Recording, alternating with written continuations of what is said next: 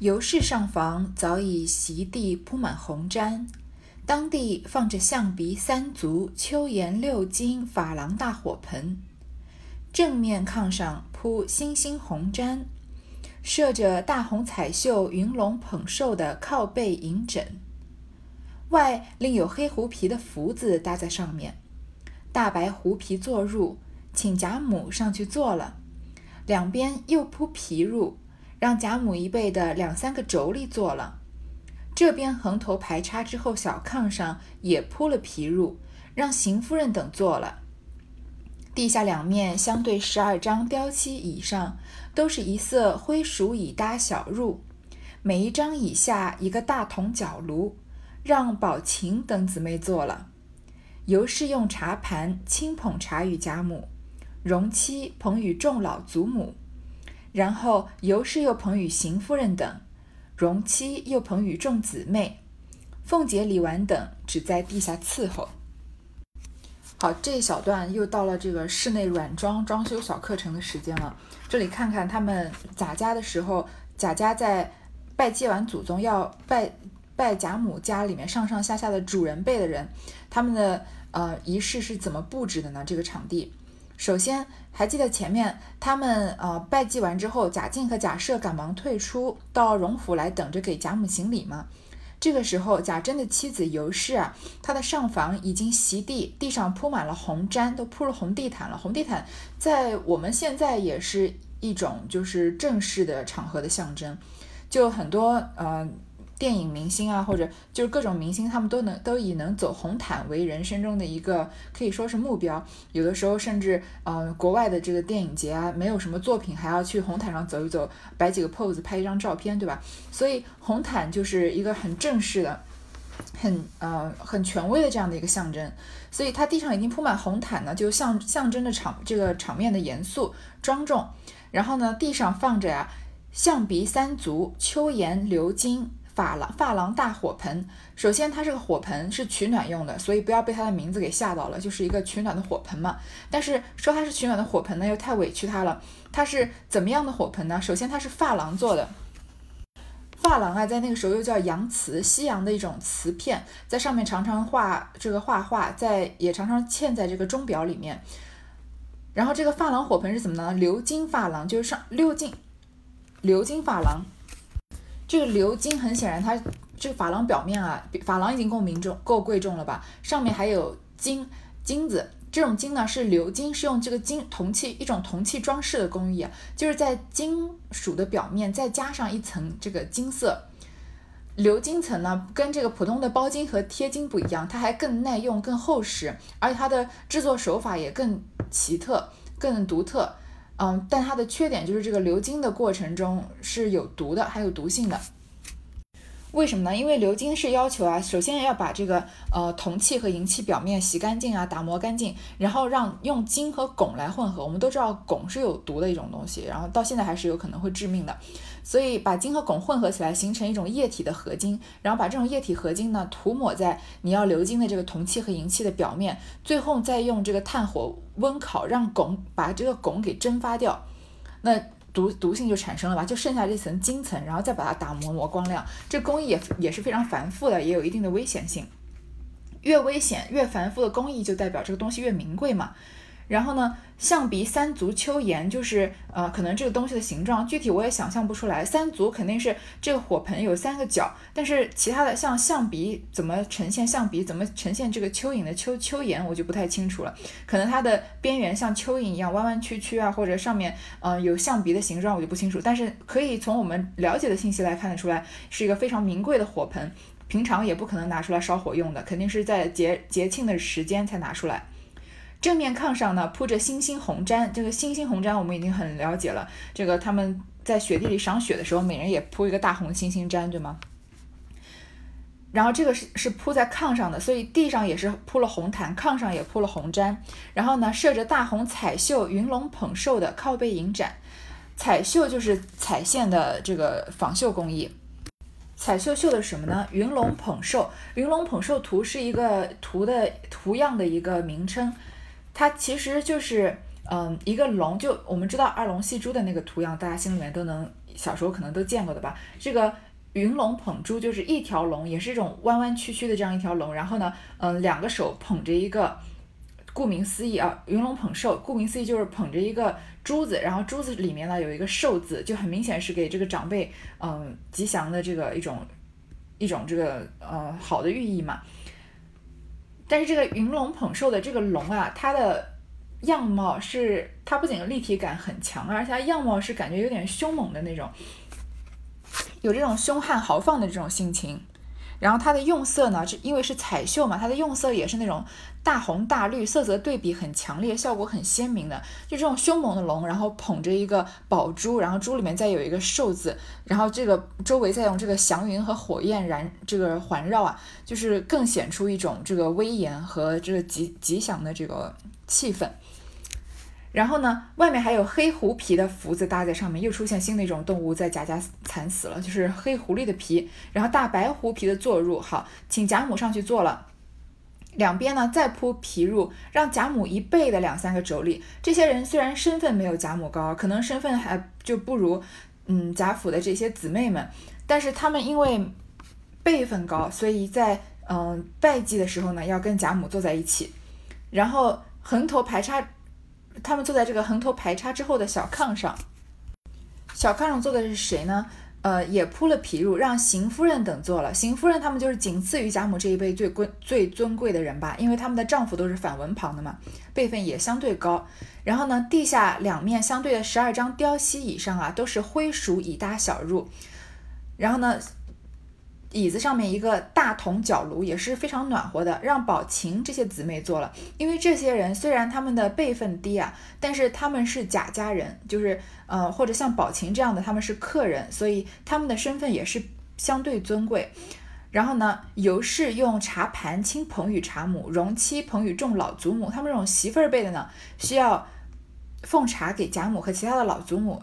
然后尤氏呢，还要再奉给邢夫人，给自己的婆婆；荣妻呢，再奉给众姊妹。所以这个贾蓉她的辈分最小，因为她是草字头的。那她的妻子作为一个外外面嫁进来的人，那辈分就更小了。所以这些姊妹们，嗯，她们都是所谓的姊妹，都是跟宝玉一辈的嘛，斜玉旁那一辈的。所以他们就是荣妻还要捧茶给他们。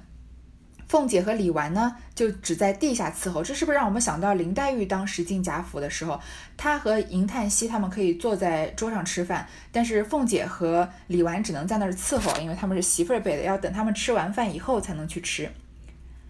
茶毕，邢夫人等便先起身来侍贾母，贾母吃茶，与老妯娌闲话了两三句，便命看轿，凤姐儿忙上去挽起来。尤氏笑回说：“已经预备下老太太的晚饭，每年都不肯赏些体面，用过晚饭过去。果然我们就不急凤丫头不成？”凤姐儿搀着贾母笑道：“老祖宗快走，咱们家去吃饭，别理他啊！咱们家去吃饭，别理他。”贾贾母笑道：“你这里供着祖宗，忙的什么似的，哪里搁得住我闹？况且每年我不吃。”你们也要送去的，不如还送了去。我吃不了，留着明儿再吃，岂不多吃些？说的众人都笑了，又吩咐好生派妥当人夜里看香火，不是大意得的。尤氏答应了，一面走出来至暖阁前上了轿。尤氏等闪过屏风，小厮们才领轿夫请了轿出大门。尤氏亦随邢夫人等同至荣府。场面做完了，贾母就要走了，闲话两三句呢，便命看轿，看看轿就是把轿子就是抬过来，贾母要走了，离开宁国府去荣国府了。凤姐呢，赶快上去搀着贾母。尤氏在宁国府这边的女主人啊，尤氏就说啊，我们已经准备了老太太的晚饭了。你每年都不肯赏些体面，不给我们点面子，吃完晚饭再走，你就像好像你去朋友家做客嘛，朋友都会晚饭时间都给你留这个，不管是真情还是假意，都会留你说吃完晚饭再走嘛。那这里是过年，贾母是荣国府的长辈，她来到宁国府是要走完这些程序性的东西，然后尤氏当然也是要留贾母吃饭的了，说饭已经准备好了。果然我们就不急凤丫头不成？这句话就是打趣了，说难道我们就差王熙凤差这么远啊？你就这么喜欢王熙凤，一定要拉着她回荣国府吃完饭，不留在我们宁国府吃饭？这也是尤氏跟王熙凤关系好才能打趣的，开的这个玩笑。凤姐就搀着贾母笑着说啊，老祖宗，我们快走，我们去家里吃饭。家去吃饭就是去家里吃，不要理他。贾母就笑着说啊，你们这里供着祖宗，很忙的，忙得跟什么样的，哪里搁得住我闹呢？而且呢，每年我不在宁国府吃饭，你们也会把菜送过去的。不如就是不是说已经帮我备好了晚饭嘛，就把我的菜不如今年还是送过去，我在荣国府吃。我吃不了呢，我就留着明天吃，岂不能多吃一点？说大家就笑了，因为贾贾家的人，尤其是贾母，怎么可能是吃剩菜的呢？对吧？又吩咐啊，说让人啊，贾母说啊，让人好生派着，夜里看着香火，因为供祖先要有这个火盆啊，要烧纸啊什么的，有很多火，天干物燥，小心火烛嘛。晚上很可能一不走一不留神就烧起火来了，这不是大意的了的。尤氏就答应了，然后走出来呢，在暖阁前面上了轿，送贾母走。尤氏等啊，闪过屏风。小厮们，尤氏在躲在这屏风后面，小厮才出来请了轿夫，请了轿出大门。尤氏和邢夫人啊，就同至荣国府，他们也一起去了荣国府。这里叫出大门，在一条街上，东一边河面设着宁国公的仪仗执事乐器，西一边河面设列河面设列着荣国公的执仗仪仪仗执事乐器。来往行人皆屏退不从此过。一时来自荣府，也是大门正厅直开到底。如今便不在暖阁下轿了，过了大厅，便转弯向西，至贾母这边正厅上下轿。众人围随同至贾母正室之中，亦是锦衣绣屏，焕然一新。当地火盆内焚着松柏香、百合草。贾母归了座。老妈妈来回，老太太们来行礼，贾母忙又起轿夫，请了轿出。哎，贾母忙又起身要迎，只见两三个老妯娌已进来了。大家挽手笑了一回，让了一回。吃茶去后，贾母只送至内仪门便回来，归正座。贾敬、贾赦等领住子弟进来，贾母笑道。一年假难为你们，不行礼吧。一面说着，一面男一起，女一起，一起一起俱行过了礼。左右两旁设下交椅，然后又按长幼挨次归坐受礼。两府男妇、小厮、丫鬟亦按差役上中下行礼毕，散压岁钱、荷包、金银客，摆上合欢宴来。男东女西归坐，献屠苏酒、合欢汤、吉祥果、如意糕币。贾母起身，起身进内间更衣，众人方各散出。坐着轿子呢，出了大门。还记得门外这条街叫什么街吗？不就是叫宁荣街吗？所以宁国府和荣国府离得这么近，两个府就把一条街占了大半，对吗？所以东一边的河面就陈列着宁国公的仪仗执事乐器，那西一边呢就是荣国公的执仗仪式乐器。而这条街虽然街是公家的，但是在这个重要的场合，加上又过年的时候，所以来往的人啊都屏退不从此过，行人都不从这儿过了，可以说算是贾家的地方了。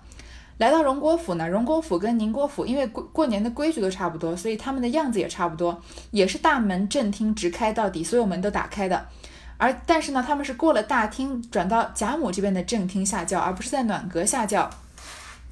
大家一起来到贾母的正室里啊，里面也是翻这个所有东西都焕然一新，打扫过了，也是有屏风啊，有这个呃锦绣的这个帷帐，然后呢，火盆里焚着啊一些这个松香和百合草这个花草的香味。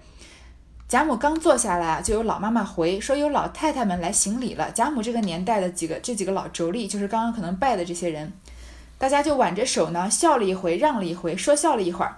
吃完茶走了之后，贾母啊就把他们送到内仪门，就回来，还要归正坐。这个时候，贾敬、贾赦他们。这些助子弟进来，你看贾静平常都不怎么露面的吧？他已经是一心在修道升仙了，但是过年这样的场合要来拜贾母，他还是不得已要回到回家一趟的。贾母就笑着说：“这个反文旁都来了，因为贾政不在嘛，就说这一年难为你们，不用行礼了。说呢，还是一面男一起，女一起，一起一起俱行过了礼，就是要按次序的在行礼的。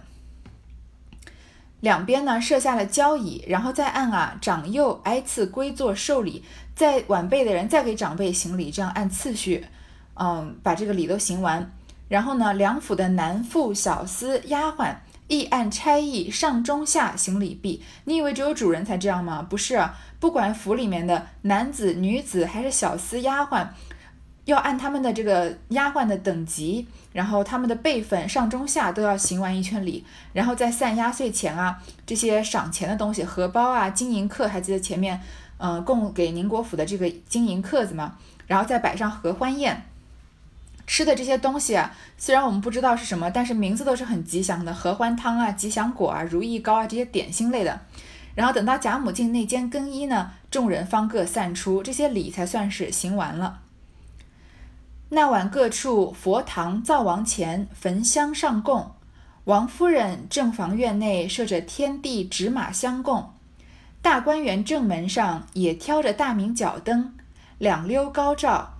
各处皆有路灯，上下人等皆打扮得花团锦簇，一夜人声嘈杂，语笑喧甜，爆竹起火，络绎不绝。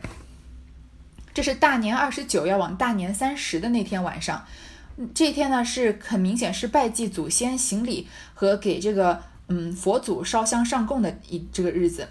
然后说王夫人的院里设着这个天地纸马相供。香供就是香和贡品啊，天地纸马我不太清楚是什么，然后也不太能查得到。天大观园正门上啊也挑着大明角灯，就就是过年前嘛，所有的灯都要点亮，所有的这个死角都要清扫干净，两两溜高照，各处都有路灯。然后上下的人啊，都打扮的花团锦簇。我们小时候还有这样的习俗，就是过年要穿一件新衣服，就是不管日子过得好不好啊，在在过年的这一天，大年三十或大年初一这一天，还是要穿上新买的衣服的。现在可能没这个说法了，就是想穿什么衣服就穿什么衣服。在那个时候，他不仅是要说要穿新衣服，还是要打扮的花团锦簇，每个人要穿的很喜庆的。你不能说，因为过年一般是冬天嘛，你说，呃，穿新衣服买一件这个白色的羽绒衫或者黑色羽绒衫，在那个时候是不行，要打扮的很靓丽。那一夜啊，人声嘈杂，语笑喧甜，大家都很晚才睡觉，然后呢，就是欢笑啊，打打闹闹啊这样的，再加上爆竹的声音啊，络绎不绝，听起来就是很热闹的。至次日五谷。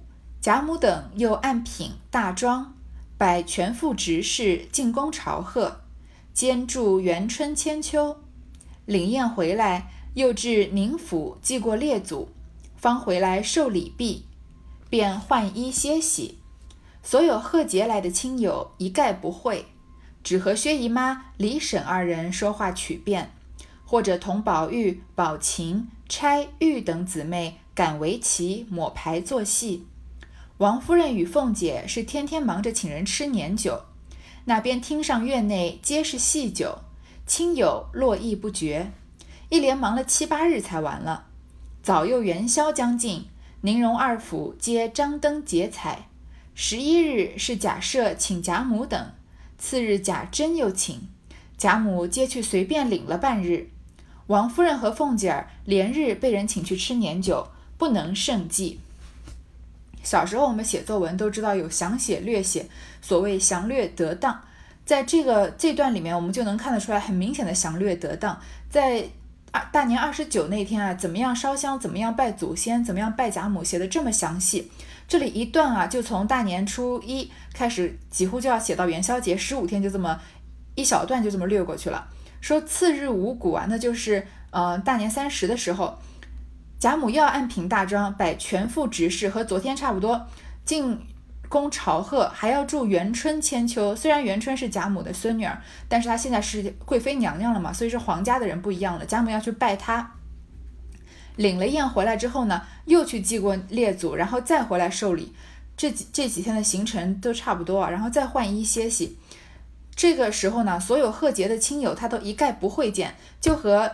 常住在贾府里的薛姨妈和最近住进来的李婶两个人说话，然后再和这些姊妹们玩棋呀、赶牌。王夫人和凤姐很忙，因为过着年的时候是这个大户人家要 social 的时候，就是要互相的、互相之间你请我，我请你，维持这个富贵阶级的一种这个虚假繁荣的友谊嘛。就请人吃年酒啊，所以厅上院内啊皆是戏酒，摆了很多戏很多酒，亲友啊络绎不绝。这个时候可可见贾府还是门庭若市的，可能就是跟后面贾府要这个嗯彻底的落败那种门可罗雀的凄凄凉凉的这种场景形成对比了。当然贾府彻底的落败我们没看到就是了，一连忙了七八日才完了。你看这一笔就把七八天写过去了。然后呢，元宵又要快要到了，元宵节和呃大年初一都是要好好庆祝的嘛。宁荣二府啊都张灯结彩。十一日呢是贾赦请贾母等，次日贾珍又请，反文旁的请完，斜玉旁的又请，对吧？一会儿是荣国府，一会儿是宁国府。贾母啊就随便去领了半日，因为她年纪也大了嘛，这这些东西来来回回也挺折腾的。然后王夫人和凤姐呢，常常连日被人请去吃年酒，不能胜记，就不一一详记了。所以这里是一些略写。好，我们这段先读到这，因为这个，嗯，结束的地方很尴尬，就是如果我一直往下读到底的话，可能要超过四十分钟了。但我在这停就二十分钟多一点吧，因为接下来是在写元宵节的事情，所以这段这回的宁国府除夕祭宗祠就结束了。下面。一小段是要说荣国府元宵开夜宴了。